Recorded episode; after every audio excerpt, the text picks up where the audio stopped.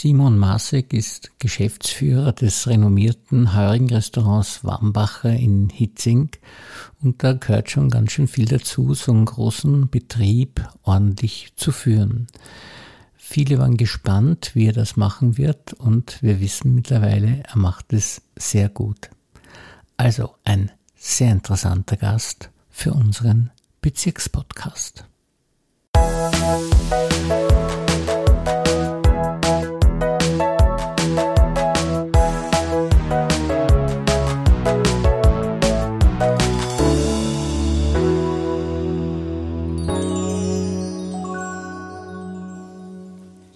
Herzlich willkommen, lieber Herr Masig, und vielen Dank, dass Sie sich für uns Zeit genommen haben. Ja, recht herzlichen Dank für die Einladung. Die erste Frage, die man sich natürlich gleich stellt, wie schafft man das, dass man der Geschäftsführer von so einem renommierten Betrieb wird, wie dem heurigen Restaurant Wambacher? Ich bin da eigentlich, äh, man könnte fast sagen, wie die Jungfrau zum Kind gekommen. Es hat sich an und für sich nur dahin ergeben, dass ähm, der Vorpächter, also ich aufgrund dessen, dass ich den 13. Bezirk in meiner Vorkarriere bei der Braunion betreut habe und ich dadurch natürlich erfahren habe, dass der Vorpächter in Pension geht und ich habe die Chance genutzt, als Hitzinger so eine Position zu ergattern oder ich habe sie versucht zu ergattern und es ist mir tatsächlich gelungen. Ja, und ich bin sehr froh darüber.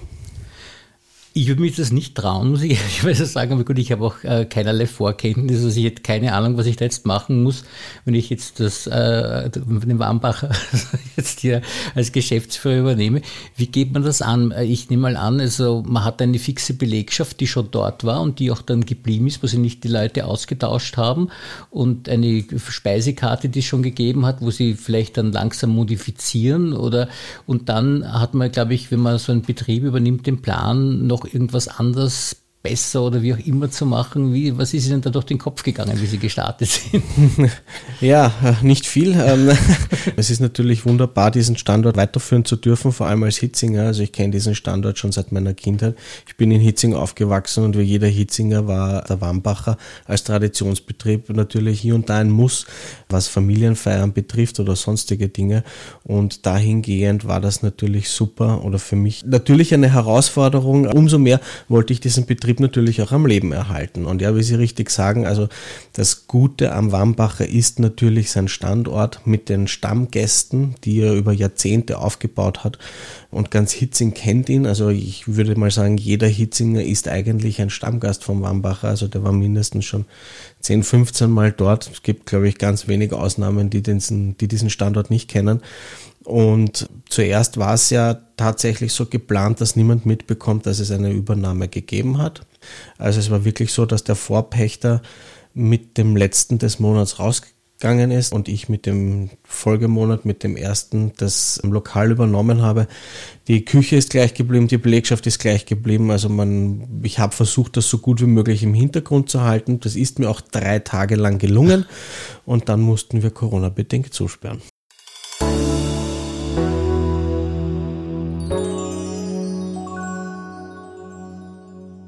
Ja, das ist ja wirklich ein Start, wie er über nicht sein könnte, nicht mit der Corona, aber das ist ja wirklich eine Keule gewesen für die ganze Gastronomie, nicht? Ja Absolut, also das war schon wirklich eine herausfordernde Zeit, wobei ich natürlich sagen muss, also für die Symbiose zwischen mir und dem Lokal war das an und für sich gar nicht so schlecht.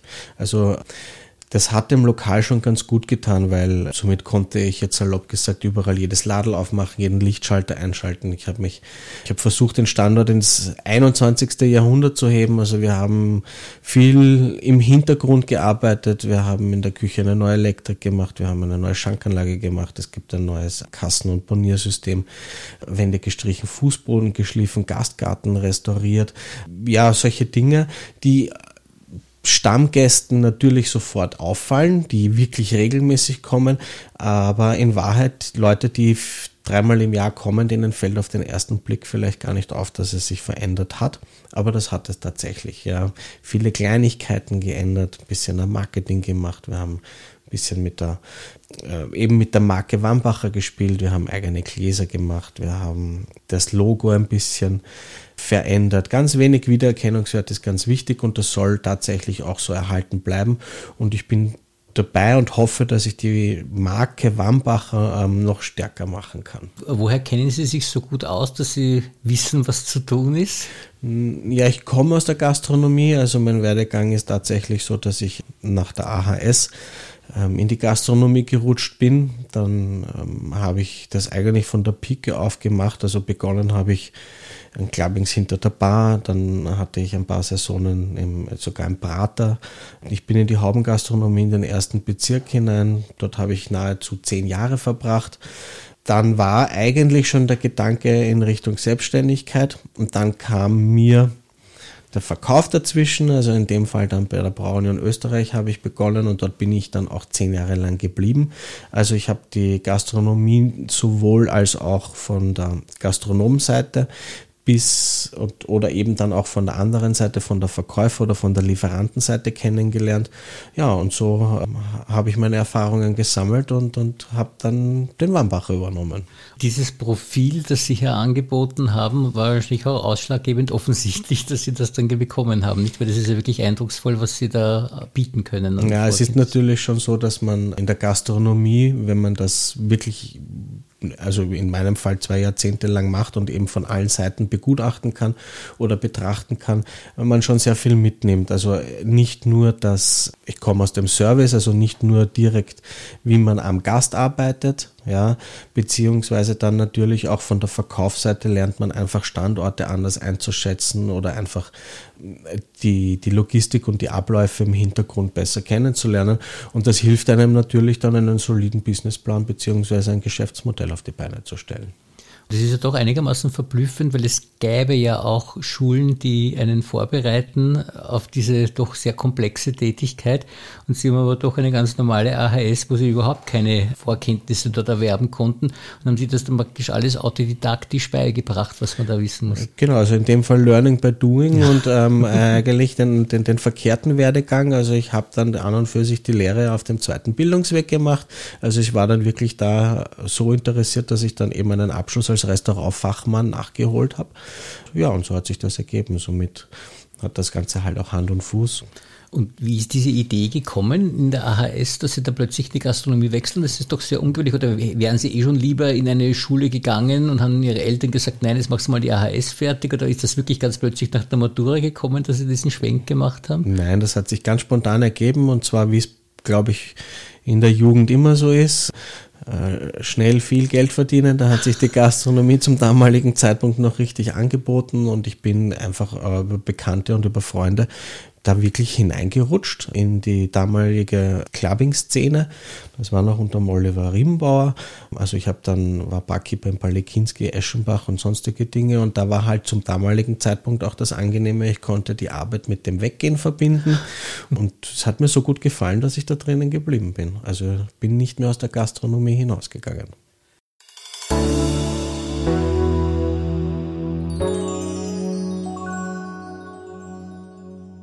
Das ist tatsächlich so, weil Sie sagen, Sie äh, waren Barkeeper, dass man da also auch eine Funktion als Psychologe hat, weil so viele Leute einem das Herz ausschütten, die an der Bar sitzen und das ist ein Klischee und stimmt das gar nicht. Ja, nein, man hört schon lustige Dinge und ein paar Anekdoten und, und aus dem Leben anderer.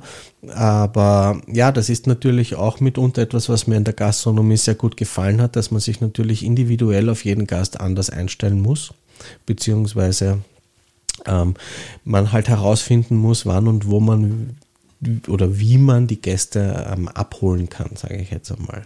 Ja, das hängt halt auch sehr viel mit dem Verkauf dann zusammen. Ich kenne mich überhaupt nicht aus in der Gastronomie, aber eine Sache weiß ich ziemlich sicher. Es ist total wichtig, dass man gute Leute hat, die mit dem Gast kommunizieren. Aber das Aller, Allerwichtigste ist, glaube ich, der Koch, nicht? Oder ist das nicht so?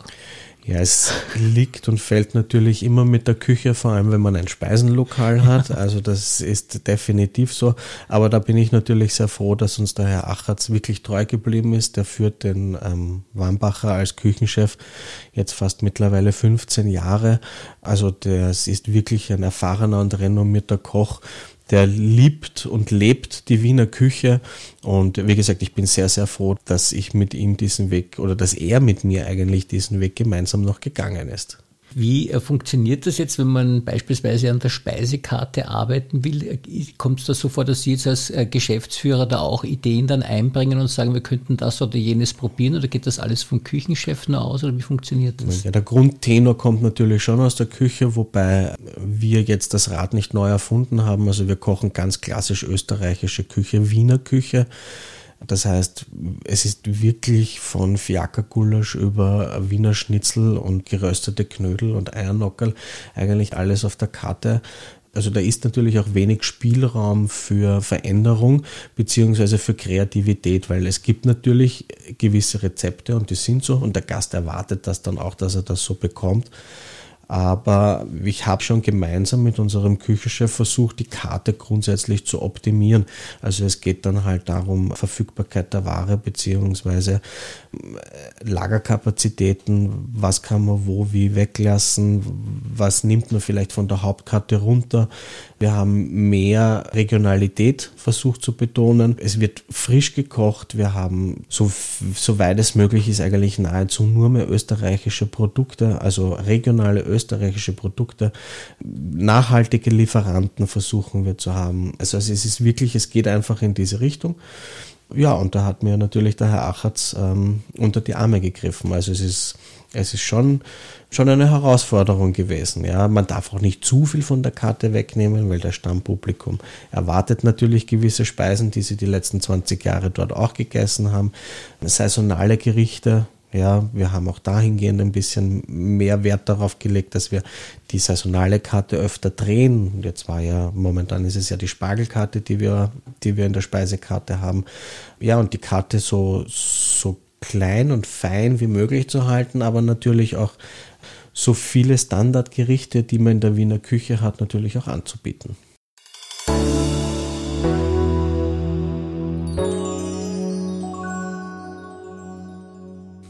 ist eine dumme Frage, die mir irgendwie auftaucht.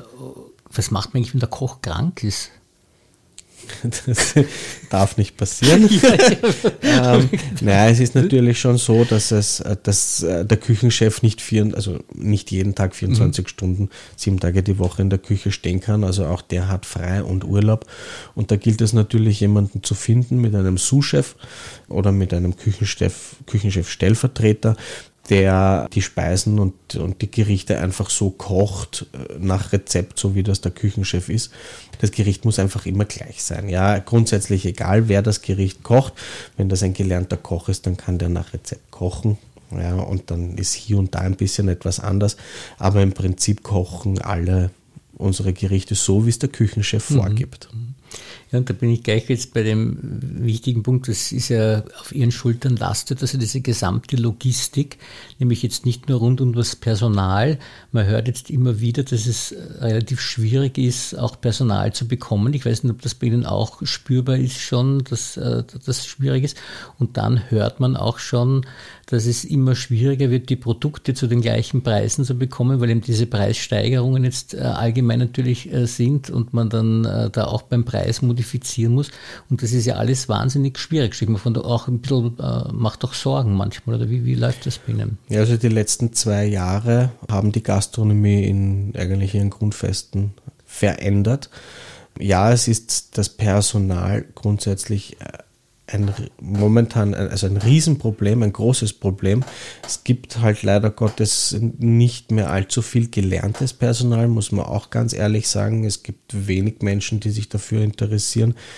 Irgendwie habe ich das Gefühl, im Speziellen diesen Lehrberuf auch noch zu lernen, weil es macht natürlich einen Unterschied, ob ich diesen Beruf drei Jahre lang gelernt habe oder ich bin imstande dazu, zwei, drei Teller zu tragen. Also das ist natürlich schon etwas anderes. Ja, Personalmangel absolut, nämlich momentan in Wien habe ich das Gefühl, dass jedes Lokal jede Position sucht. Völlig egal, ob das Service oder Küche ist, jeder sucht einen Speisenträger, jeder sucht einen Kellner, jeder sucht einen Koch, jeder sucht eine Küchenhilfe, jeder sucht einen Abwäscher. Ich, manches Mal frage ich mich, wo die Leute hin verschwunden sind, muss man auch, auch ganz ja. ehrlich sagen. Und es ist jetzt auch nicht nur ein Phänomen der Gastronomie, sondern das zieht sich durch sehr, sehr, sehr viele Branchen. Also mit den Leuten und mit den Gästen, mit denen ich spreche, die sagen, ja, das ist überall so. Das ist, ob das am Bau ist oder ob das in der Pflege ist oder ob das eben bei uns in der Gastronomie ist.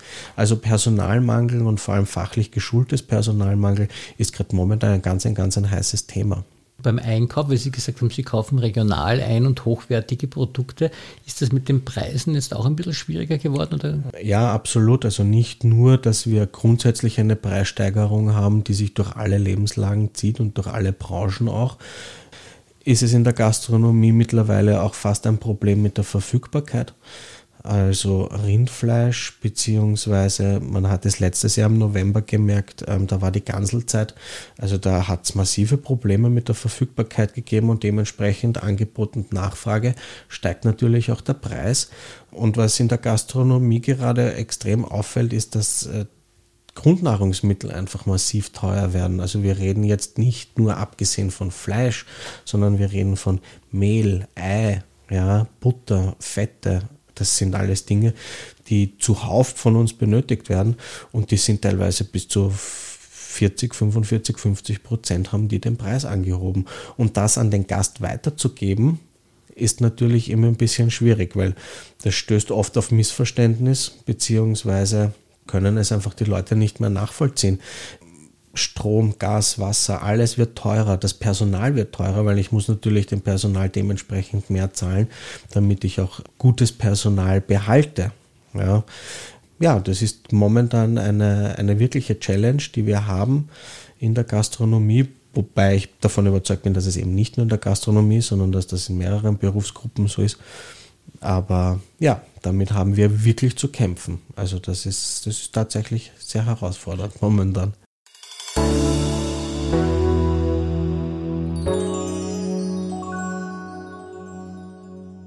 Darum ist es gut, dass der Wambacher einen guten Manager hat jetzt, nicht? Also ja, danke. Ich hoffe, dass ich, dass ich das weiterführen kann. Nein, es ist mir schon wirklich ein Anliegen, eben weil ich ähm, diesen Standort einfach schon seit 35 Jahren wirklich kenne. Ich dort meine Familienfeiern teilweise verbracht habe. Also ich möchte diesen Standort wirklich so am Leben erhalten und versuchen, in seinen Grundfesten noch mehr zu festigen, dass dem auch ja nichts passiert. Also das soll schon wirklich ein traditionelles Wiener heurigen Restaurant In dem Fall. Also wir sind ja kein klassischer Heuriger im eigentlichen Sinn, sondern es ist ein Restaurant mit heurigem Flair und das soll auch tatsächlich so bleiben.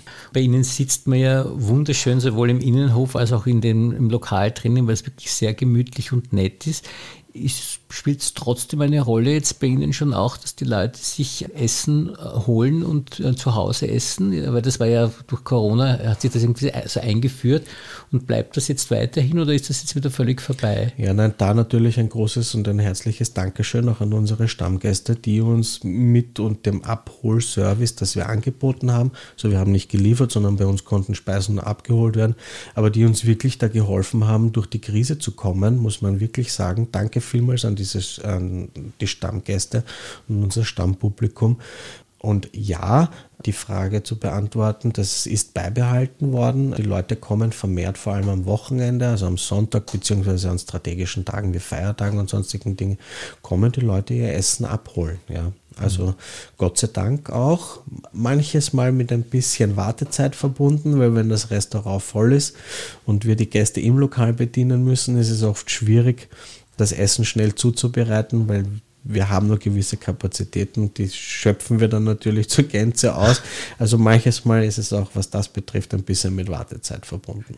Ihnen ist es im Prinzip ganz egal, ob die Leute jetzt bei Ihnen essen oder ob sie es mitnehmen. Hauptsache sie essen das Essen. Ja, natürlich, je mehr Gäste wir haben, desto besser für ja. den Standort Wambacher und äh, wir freuen uns natürlich. Aber es ist schön zu sehen, dass den Leuten das Essen so gut schmeckt, dass sie es einfach auch mit nach Hause nehmen.